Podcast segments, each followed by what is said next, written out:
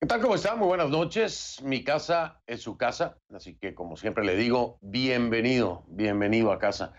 Esta es la novena edición de este programa especial, de este foro de CNN en español, en donde hablamos exclusivamente del impacto del COVID en las Américas, global. Y es precisamente por eso que utilizamos el hashtag COVID-19 Global 9. Le repito el hashtag, la etiqueta numeral COVID-19 Global 9. Tendremos información desde diferentes puntos de vista, desde diferentes perspectivas. Estamos hablando de la perspectiva médica, de la perspectiva económica y la perspectiva de la salud mental. Como siempre lo hacemos todos los jueves, una vez más, aquí estamos. Así es, aquí estamos para llevarle la información concreta, los hechos y evitar los rumores y las mentiras. Así que acompáñenme por favor con sus dudas, aproveche este espacio. Estará el doctor Huerta conmigo, la doctora Zaret y también mi compañera Gabriela Frías para abordar cada uno de estos ángulos. La etiqueta es numeral COVID-19 Global 9. Sus dudas, sus preguntas, sus comentarios con esta etiqueta a mi cuenta en Twitter, arroba soy F del Rincón, arroba soy F del Rincón, COVID-19 Global 9, la etiqueta. Estados Unidos eh, se mantiene con mucha diferencia como el país con más casos confirmados de coronavirus y con más muertos. Se registran más de 1.700.000 contagios y al menos 101.400 muertes. Fue el día de ayer, precisamente, miércoles, cuando se batió este triste récord de las 100.000 muertes. Pero hasta esta mañana, hasta esta mañana, hubo que esperar para que el presidente Donald Trump se refiriera a esa penosa y altísima cifra, porque ayer, ayer no hubo ni siquiera un tuit. Ayer no dijo nada. Esta mañana, pues tuvo tiempo, tuvo tiempo de tuitear y retuitear mucha crítica política, dada de autocrítica, por supuesto, ¿no? Y solo después de un aluvión de publicaciones con carga política, el presidente Trump expresó sus condolencias por los fallecidos en el tuit número 25, por cierto, número 25 de la mañana, hasta el día de hoy.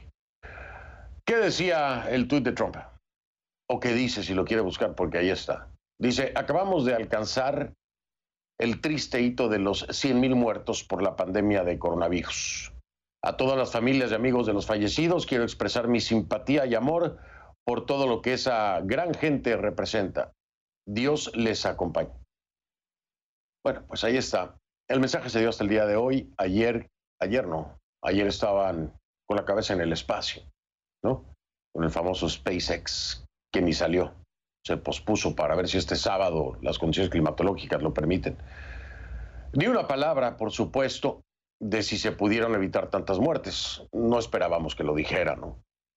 Él es fiel a su discurso. Dice que hubieran sido millones de no ser por las medidas de su administración. En cualquier caso, en cualquier caso nadie quiere que ese triste récord mantenga su vertiginoso ascenso, ¿no? Todos queremos que ese récord pare. Entonces, ¿cómo minimizar futuras tragedias? Sobre todo en esta etapa de reapertura.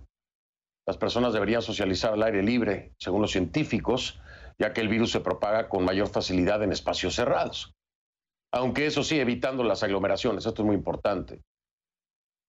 Sin embargo, el riesgo siempre va a existir porque el virus puede propagarse por el habla.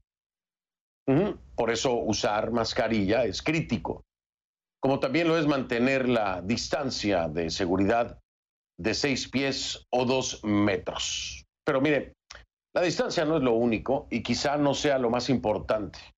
No, como nos explica Michael Roa, la mascarilla esa misma mascarilla que el presidente Trump se resiste a usar. Y que en este y muchos otros países se tardó demasiado tiempo en ser exigido su uso. Bueno, pues esa mascarilla que Trump no quiere usar, y tampoco el vicepresidente Pence, en fin, esa mascarilla podría ser más importante que el distanciamiento social. Le explicamos por qué.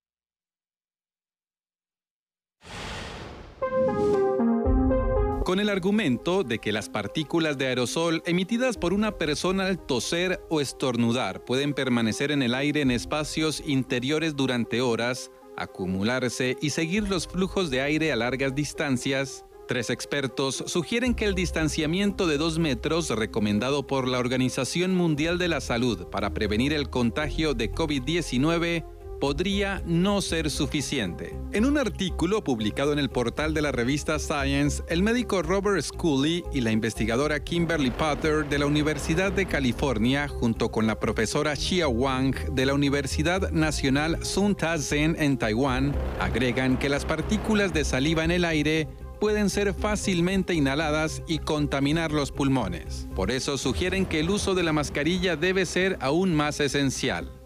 Estos tres especialistas en química y enfermedades infecciosas destacaron igualmente que en lugares donde el uso de la mascarilla es común, como Hong Kong y Taiwán, el coronavirus ha sido controlado. En Estados Unidos, el doctor Anthony Fauci, un miembro clave del grupo de trabajo sobre coronavirus de la Casa Blanca, exhortó esta semana a la ciudadanía a usar mascarillas en público. Sin embargo, pese a las recomendaciones de la comunidad científica sobre el uso de este método de protección contra el coronavirus, hay quienes optan por no llevarlo.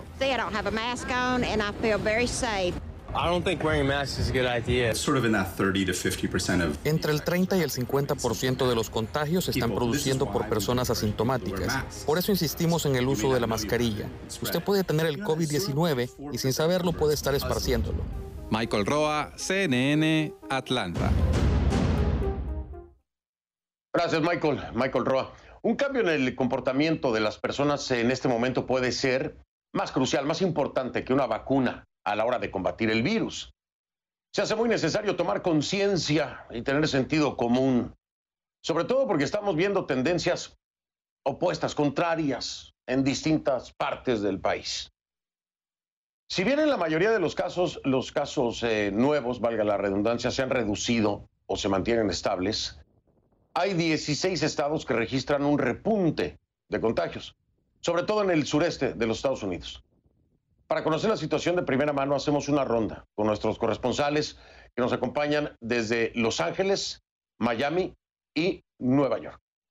Adelante. Soy Jacqueline Hurtado en la ciudad de Los Ángeles, en California.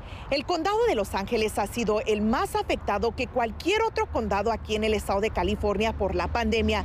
Es por eso que las autoridades le están pidiendo a las personas que tomen medidas de precaución debido a que ya han empezado a abrir varios negocios aquí en el estado. Esta semana anunció el gobernador que las iglesias y otros negocios pueden reabrir si cumplen con ciertos requisitos, incluyendo el distanciamiento social. Y con la reapertura de varios lugares, los funcionarios de salud tienen temor de nuevos brotes y es por eso que le están pidiendo a los californianos que usen las máscaras, eviten lugares donde hay mucha gente y mantengan la distancia. También han reportado las autoridades que la mayoría de las personas que se han contagiado aquí en el estado con este virus han sido los latinos. Y ese contagio entre los latinos se debe a que ellos son los trabajadores esenciales que trabajan en la fuerza laboral como en construcción, restaurantes, tiendas, entre otros sectores. Hasta el momento, 3.973 personas aquí en California han perdido la vida por el COVID-19. Jacqueline Hurtado, CNN, Los Ángeles. Hola Fernando, ¿cómo estás? Gusto de saludarte. Este miércoles reabrieron los restaurantes en la ciudad de Miami y también la ciudad de Miami Beach. Había mucha expectativa por parte de los empresarios y también de los gerentes de estos restaurantes y la verdad es que el público no respondió en el caso de Miami Beach. Había muy poca gente, muy, poca gente en las calles manejando y también sentada en los restaurantes a eso de las 6, 7, 8, 9 de la noche. Una jornada que terminó con mal sabor para muchos empresarios en el día de ayer. Pero también ellos tienen todas sus fichas y sus esperanzas puestas en el próximo lunes primero de junio, cuando se van a reabrir las playas y también los hoteles de Miami Beach. Creen que puede venir mucha gente de otras partes de los Estados Unidos a hacer turismo doméstico, ya que están imposibilitados de salir del país de momento. A esta hora de la noche, los fallecidos, según Johns Hopkins University, aquí en, en el condado de Miami-Dade, ascienden a 17.225 y los muertos ya están en 600 55. Esto es lo que está pasando acá en la ciudad de Miami. Regreso contigo al estudio, Fernando.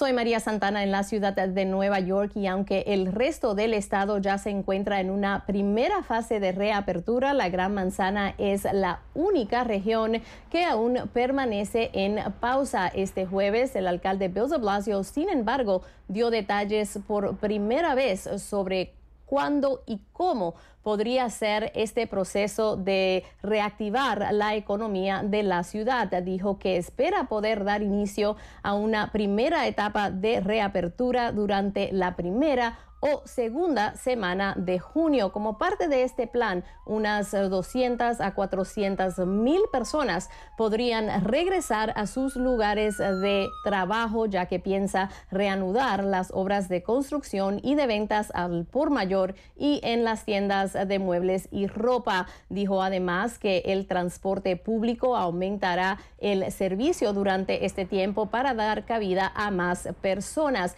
pero el alcalde advirtió que los negocios que reabran eh, en esta etapa tendrán que limitar la capacidad dentro de sus establecimientos en un 50% y que deben cumplir aún con las medidas de distanciamiento social que han sido establecidas. Dijo que cualquier negocio que no cumpla con estas reglas o que reabra sin eh, ser elegible enfrentará multas u otras eh, consecuencias más severas. Más de 200 mil personas han sido diagnosticadas eh, con coronavirus en la ciudad de Nueva York, el mayor número en todo el estado y el país. Por eso el alcalde dice que hay que tener paciencia, que este será un proceso largo y lento.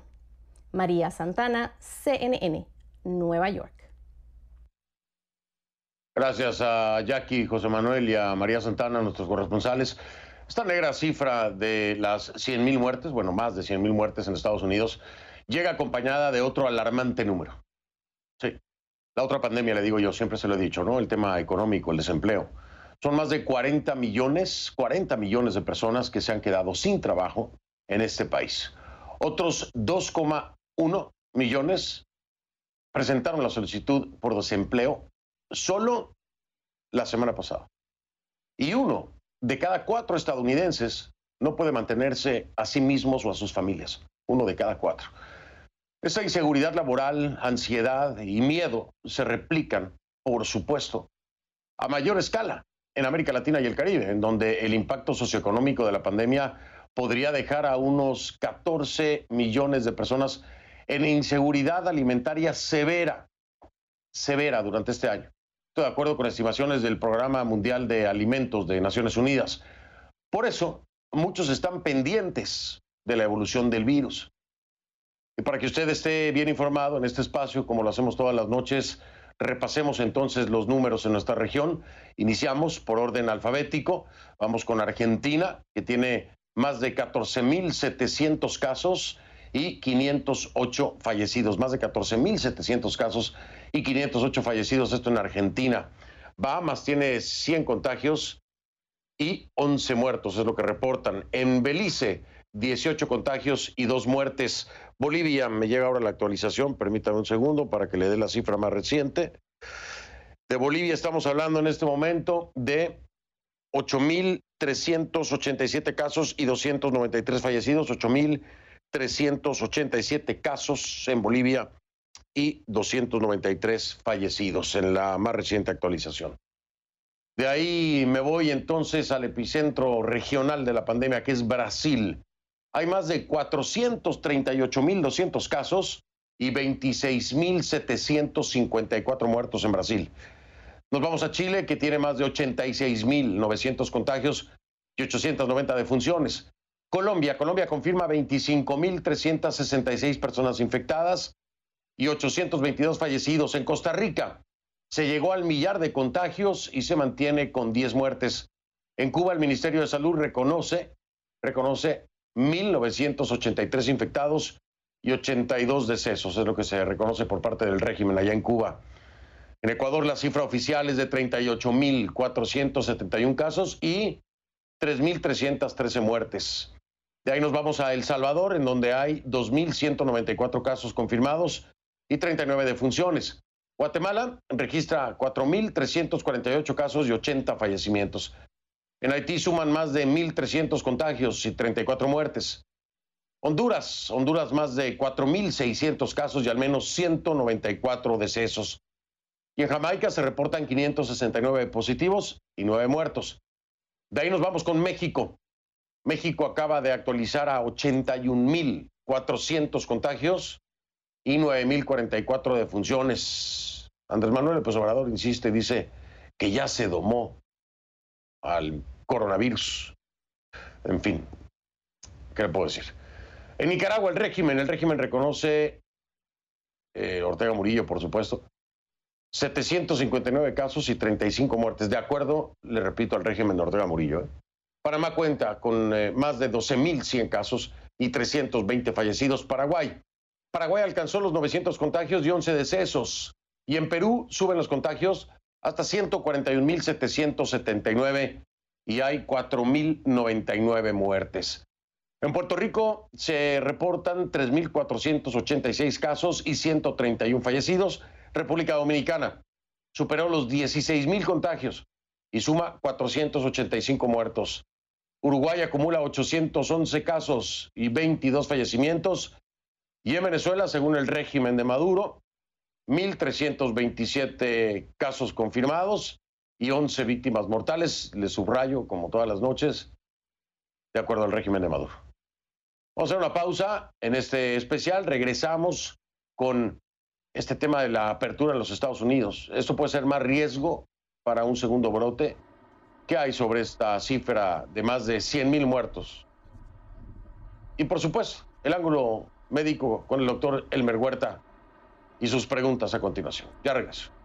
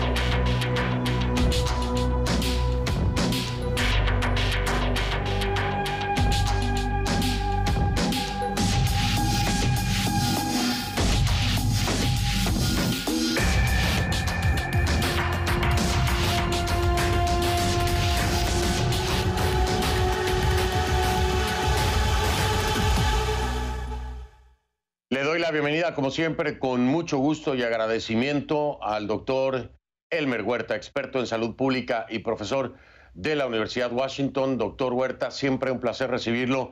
Gracias por acompañarnos de nueva cuenta en nuestro acostumbrado especial de los jueves. Bienvenido. Eh, Fernando, buenas noches, encantado de saludarte también y buenas noches a todos. Gracias, doctor Huerta. Iniciemos, si le parece, con esta cifra que se alcanza el día de ayer, tristemente, 100 mil muertos, hoy son más de 100 mil muertos en los Estados Unidos, pero habría que también poner en contexto las proyecciones que se tenían eh, y lo que estamos reportando en cuanto a número de muertos. Doctor Huerta, eh, ¿cómo tomarlo? ¿Cómo tomarlo en términos numéricos, por supuesto? La pérdida de vidas humanas y es una tragedia y una cifra aterradora, pero ¿podría ser peor, doctor Elmer Huerta? ¿Qué me dice? Eh, pues sí, mira, las cifras siempre hay que tomarlas con mucha este, calma, obviamente, y hay que tratar de ponerlas en contexto. Fernando, como has dicho, cada vida humana es una vida preciosa que se pierde y 100 mil, obviamente, es un número muy grande. Pero hay que poner también en perspectiva que Estados Unidos tiene 330 millones de habitantes. Entonces, por eso es de que a veces es conveniente tratar de corregir, como se dice desde el punto de vista estadístico, los números a millón de habitantes. Por ejemplo, Estados Unidos con estos 100 mil ha alcanzado que por cada millón de habitantes que tiene, tiene 312 muertos. Y solamente para compararlo, por ejemplo, España tiene 580 por millón, eh, por decirte, eh, Inglaterra tiene 558 por millón. Entonces, eh, si bien es cierto que es alto, y para compararlo quizá con algún país de América Latina, Brasil tiene 126 por millón, es decir, Estados Unidos tiene tres veces más. ¿Pudo haber sido peor? pudo haber sido peor eh, pudo haber sido mayor el número, también pudo haber sido mayor, pudo haber sido... Eh, lo que tenemos es lo que en este momento es consecuencia de lo que se hizo y lo que no se hizo. Y esto es algo que estamos aprendiendo, Fernando, de esta pandemia. No existe libreto. Cada país tiene su propia historia. De aquí a algunos años, cuando se escriba la historia de esta pandemia del 2020, Fernando, cada país va a tener su libro, su tomo en la historia. Sobre todo, eh, espero que más que un libro y un tomo en la historia, se tengan las capacidades de atender la salud pública en todo el mundo, acorde a lo que pudiéramos volver a enfrentar eh, en un futuro. Hay sistemas de salud que estaban prácticamente abandonados en diferentes países latinoamericanos y esto ha provocado y complicado precisamente esta pandemia en nuestros países, tristemente. Atender la salud pública y tener una salud pública, una estructura sólida, debe ser, debe ser una prioridad después de esta experiencia. Espero, espero que así sea. Pero hablando precisamente de lo que se puede o no aprender, doctor Huerta, ¿qué podemos saber hoy de, las vacunas? Fauci, el doctor Fauci aquí en los Estados Unidos, este epidemiólogo que se ha vuelto la cara en Estados Unidos prácticamente del tema del COVID por parte de la Casa Blanca, decía que se sentía muy confiado de que pudiera existir una vacuna para finales de este año. ¿Qué, piensa usted de doctor Huerta? ¿Demasiado optimismo o es posible? ¿Cómo están las cosas con la vacuna? Yo creo que es posible. Es posible que tengamos una vacuna ya sea para fin de este año o comienzos del próximo año, eh, Fernando. Ah, en el momento, 11 días después que se descubrió esta enfermedad, el día 11 de enero, los científicos chinos este, pusieron el genoma de este virus en el Internet, Fernando, para que todo científico interesado pudiera entrar y analizar ese genoma. Eso hizo que más de 170 compañías, es como que se le bajaran la bandera en una carrera de caballos y cada uno ha empezado a correr. Y ya hay varios caballitos, entre comillas, con todo respeto, que están en la punta. Hay dos grupos. El grupo de aquí de Estados Unidos, que lidera el doctor Fauci en su instituto y el grupo de Oxford en Inglaterra. Son los dos grupos, digamos, que están liderando. ¿Y sabes por qué, Fernando? Porque ellos estuvieron trabajando ya en la vacuna contra el MERS y contra el SARS. El SARS desapareció, el MERS no desapareció, pero no da muchos casos por año, de tal modo que ellos guardaron su vacuna contra esta enfermedad, la guardaron en el anaquel. Cuando salió este virus, que es un coronavirus igual del que el MERS, dijeron, caramba, ¿qué tal si le cambiamos algunas piezas a esto que ya hemos hecho y lo probamos. Y sabes qué funcionó, este Fernando, de tal modo que ellos están muy, muy adelantados más que el resto. Pero mira, Fernando, de tener la vacuna hecha es solamente la primera parte. Como yo le digo a los oyentes o a los televidentes a través de CNN en español, ¿cuándo llegará, por ejemplo, la vacuna a Medellín o a Quito o a Carabelí en Arequipa o a San Juan de Mendoza? ¿Cuándo? Es decir, lo que viene después que se descubra la vacuna va a ser tan gigantesco como el descubrirla, la distribución y el que llegue a 6 mil millones de personas, Fernando. Sí, por supuesto. Hay que, hay que hacer esa proyección. Doctor Elmer Huerta, gracias por traerlo a la mesa, porque era lo mismo que estaba yo pensando. Muy bien. Se descubre, ajá, prodúcela y repártela por el mundo. Las capacidades de producción tienen que ser impresionantes. Eso va a llevar un tiempo. Oiga, doctor, las pruebas serológicas, estaba por ahí viendo que eh, no necesariamente son así como que tan confiables. ¿Qué, hay acerca de esto? Fernando, esto es algo sumamente importante. Dos noticias salieron el día de ayer que ponen un poco de nube negra sobre esto que se estaba haciendo con las pruebas. Recordemos que hay dos tipos de pruebas, Fernando. La prueba molecular o genética es la que se hace en la nariz con el hisopo en la nariz y que vemos en la televisión. Esa descubre el virus. Esa es molecular o genética. Y la otra que se hace en la sangre, que sirve para descubrir los anticuerpos que se han creado en respuesta al virus que te invadió. Una descubre el virus y la otra la consecuencia del virus.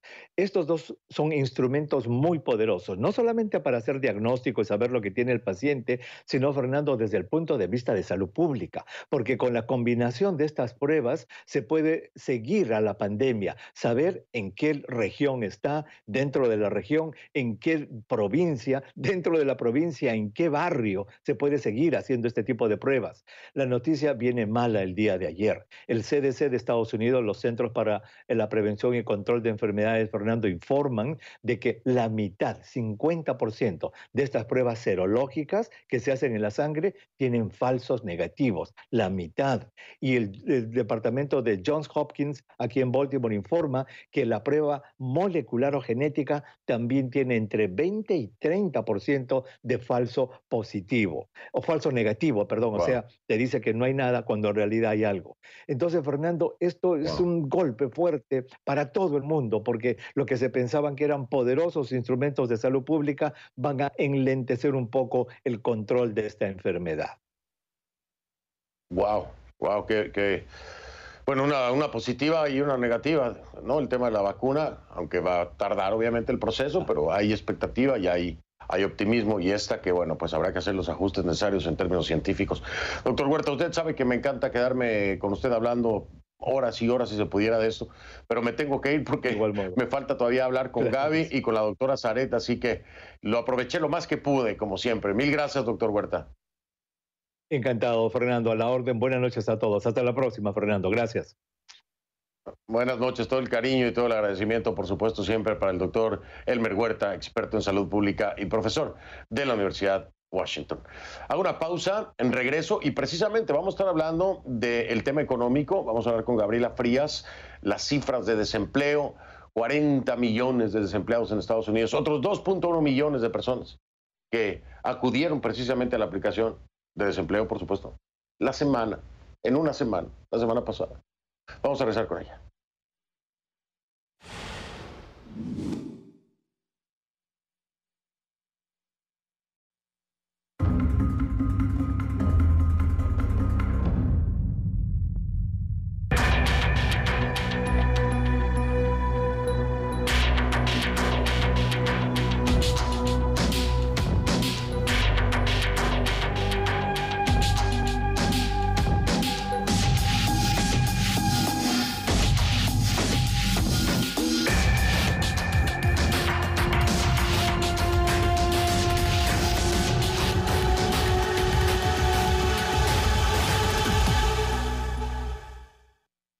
La bienvenida, como siempre, mi casa es su casa. Gabriela Frías de Portafolio Global que nos acompaña ya. Mi Gaby, ¿cómo estás? Buenas noches, saludos allá en casa. Igualmente, Fernando, muy buen jueves para ti y bueno, pues hablamos de empleo si quieres. Bueno, pues no nos queda de otra porque 40 millones de desempleados en Estados Unidos es un número que hay que hablar, mi Gaby.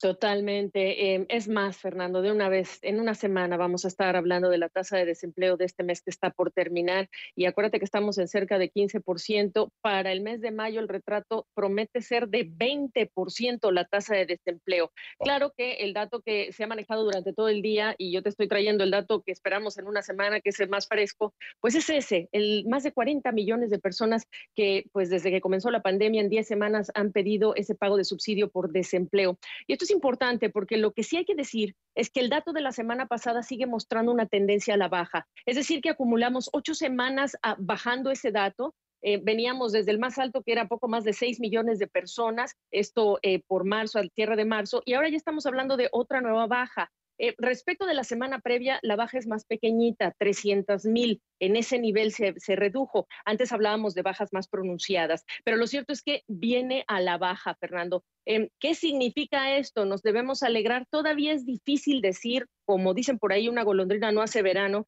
Entonces hay que confirmar que esto no tiene que ver con que las personas no logran tener este subsidio porque no presentan bien su formulario o porque hay problemas técnicos. El caso de la Florida, por ejemplo, donde tú te encuentras, es uno de los más señalados en todo el país. De hecho, le llaman un eh, repeated offender, eh, porque hay personas, miles de ellas, que están acusando a la autoridad de que no han recibido su subsidio por desempleo. Y además la Florida no te da 26 semanas en promedio como hacen otros estados, te dan 12 semanas.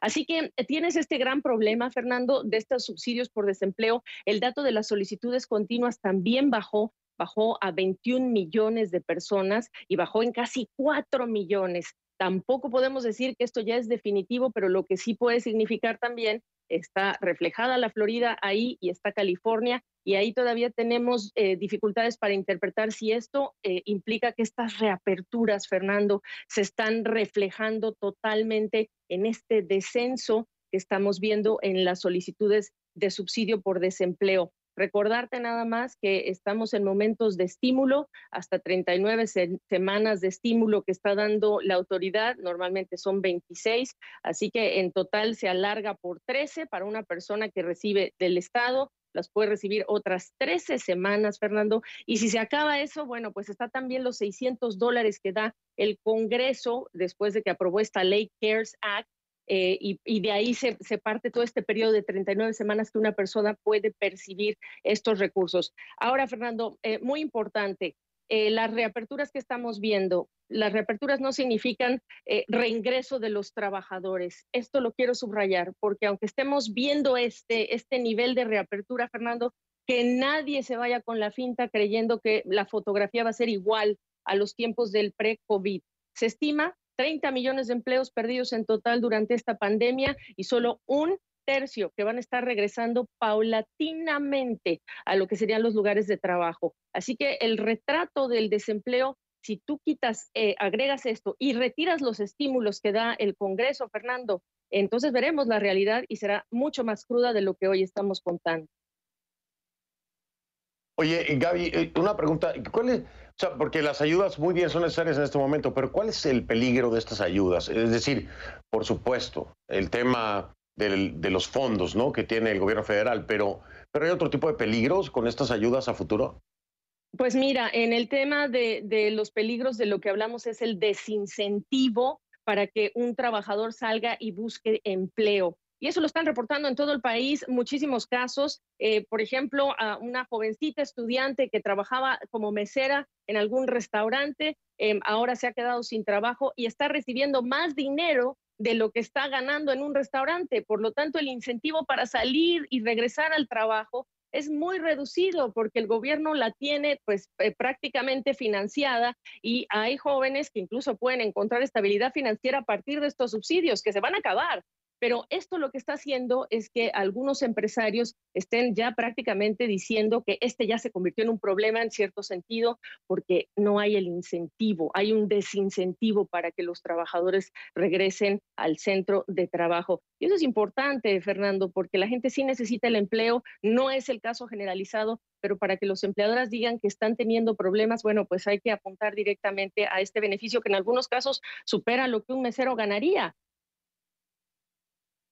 Fíjate que, ahora que me estás haciendo, eh, me estás dando la perspectiva y el contexto, y me viene a la mente exactamente el escenario eh, con una persona que trabaja en donde yo vivo y le decía, bueno, ¿cómo están las cosas? ¿Cómo está el trabajo?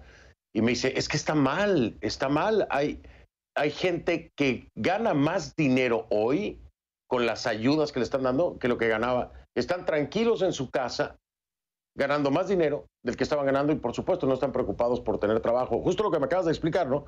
Pero te lo digo como una experiencia personal porque lo platiqué así, ¿no? De, tú a tú en un cruce este, casual cuando tuve que bajar a algo a, a, verificar algunas cosas de la administración del edificio y ahí me lo comentaba. Es una realidad, aquí en la Florida está pasando mucho. Oye, me tengo, yo me tengo que ir, mi Gaby, pero eh, te quiero mandar un fuerte abrazo, me da gusto verte bien, que sigas en casa y ya sabes que desde aquí, este, cuando quieras, eres bienvenida. Aquí estamos, Fernando. Un fuerte abrazo también para ti. Gracias, mi Gaby. Gabriela Frías de Portafolio Global, que nos da toda esta perspectiva y este eh, marco económico que es tan importante. La otra pandemia, Gaby lo decía así y yo la he acompañado siempre con esa definición. Así que la veremos entonces eh, próximamente, mi querida Gaby, posiblemente mañana. Yo hago pausa, regreso ¿Cómo lidiar? Este tema es recurrente, ¿no? Lo veo en redes sociales, en todos lados. ¿Cómo lidiar con la ansiedad? con la ansiedad en tiempos de reapertura. Hay mucha gente que no sabe manejarlo. ¿eh? Es un tema gravísimo para muchas personas. Para otros no lo es. Pero hay que atenderlo. Es un tema de salud mental. Voy a hablar con la doctora Marisa Saret de esto y otras cosas.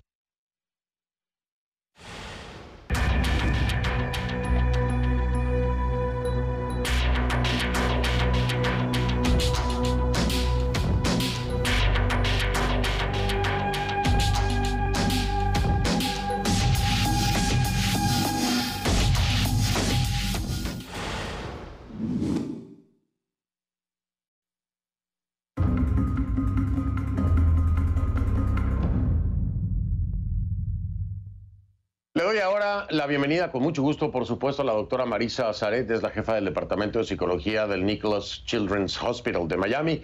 ¿Cómo está, mi estimada Marisa? Buenas noches.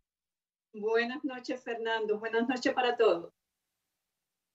Gracias. Eh, Marisa, estaba eh, escuchando, leyendo, y digo escuchando porque hay muchas personas que, que lo están reportando así a través de redes sociales, en videos o en audios, de la ansiedad que les provoca antes era el no poder salir, ¿no? Y ahora viene también la ansiedad del salir y enfrentarse a esta nueva realidad y el temor de ser contagiado. Y todo esto se concentra en niveles de ansiedad para algunas personas demasiado altos. ¿Cómo manejar estos niveles de ansiedad? ¿Cómo resolverlos? Ahora que, muchos están enfrentando a, lo que más miedo tenían, ¿no? Que puedan ser contagiados ahí en la calle. Sí, eh, tienes razón y efectivamente da la casualidad que, por ejemplo, la Asociación Norteamericana de Psicología mide los niveles de estrés cada año desde el 2007. Y lo que he encontrado ahora, Fernando, que es interesante, no sorprendente, es que tenemos unos niveles extremadamente altos de ansiedad, de estrés, muy comparados a los que sentimos durante la crisis del 2008. Indudablemente, como tú decías al principio del programa que te escuché, es que tenemos varias pandemias que están ocurriendo. Una es la pandemia del virus, otra es la pandemia económica, la otra es la pandemia emocional. Eh, y entre todas ellas se entrelazan. ¿Cómo salir al mundo? Y está pasando algo que es muy interesante y es que muchas personas piensan que los estados se están abriendo, los gobernadores, los jefes de estado están diciendo, ya vamos a empezar a abrir los negocios, las tiendas, y es como si el virus se haya ido. Y muchas de ellas tienen esa ansiedad y muchas de, de esas personas también dicen, bueno, vamos a salir porque ya, ya han abierto todo. Lo importante es reconocer que el virus está presente lo importante reconocer es reconocer que las armas que tenemos en este momento son eh, básicamente la que hemos llevado hasta ahora, que es el distanciamiento, que es chequearnos los síntomas que tenemos, la higiene y la mascarilla, extremadamente importante. ¿Cómo abrirnos al mundo poco a poco, Fernando? Eh, mirando nuestro medio ambiente, en mi círculo, eh, ¿qué eh, peligros hemos tenido. Hemos llevado una cuarentena eh, perfecta o hemos tenido que salir a trabajar como le, le ha pasado a muchas familias. Ahora, cuando vamos a unirnos a otros círculos, ya sean los abuelos, los primos, los amigos, tenemos que hacer eh, un inventario de qué es lo que está pasando en las diferentes familias, en las diferentes eh, los diferentes círculos, focos que estamos hablando. Así que tenemos que hacer un trabajo papel y lápiz y honestamente mirar. Te voy a dar un ejemplo. Y esto sé que me va a pasar, ya me ha pasado un par de veces. Yo trabajo en un hospital. Hay muchas personas que no me van a dar la bienvenida a mí, no porque no, no les caiga bien o porque, sino sencillamente porque yo soy de esas personas de alto riesgo que está saliendo a trabajar a un hospital. Así que eh, papel y lápiz, mirar los riesgos que están corriendo por los vecinos, por los amigos, eh, llevar eh, a cabo la tarea de hacerlo al aire libre, con distanciamiento, con mascarilla, con un corto plazo de tiempo. Vamos a ir, la invitación, Fernando, es vamos a ir pasito a pasito. Vamos a ir eh, tanteando y acostumbrándonos al, al, terreno que estamos pisando. ¿Te acuerdas cuando el 9-11, cuando, cuando nuestras vidas cambiaron, cuando teníamos que ir al aeropuerto y quitarnos los zapatos y empezar toda una nueva rutina? Bueno, pues ahora tenemos que empezar una nueva rutina. El problema del ser humano, el problema no, lo lindo del ser humano es que somos sociables. Y el otro, el otro componente también es que somos seres de costumbre. Claro. Así que eh, la parte positiva, te voy a dar un ejemplo. Cuando yo voy al hospital todos los días es tomar la temperatura, eh, responder a las preguntas, lavarnos las manos. O sea, eh, hay que enfocar todo esto con un plan, ser positivo y cuidadoso y escuchar las recomendaciones que se nos dan de los centros de prevención de enfermedades, de las organizaciones internacionales de salud. Me, encantó la comparación, es decir, el, entendimiento de lo que pasamos después del 9-11 con lo que habrá que pasar. Es, e, es, muy similar, son diferentes contextos, pero es un proceso muy similar y entender esa realidad que nos ha cambiado. Marisa, me tengo que ir, el tiempo se nos va rapidísimo en el programa, pero agradecerte siempre que nos acompañes y poner en perspectiva estas cosas, hacer ese ejercicio mental es muy importante, estructurar pasito a pasito para que no sea tan fuerte el golpe. Gracias, Marisa Sanet. Encantada. Gracias, muy amable. Voy a marcar pausa, regreso en un momento. Soy Fernando del Rincón, le digo, no está solo, no está solo. Aquí estamos. Lo veo mañana.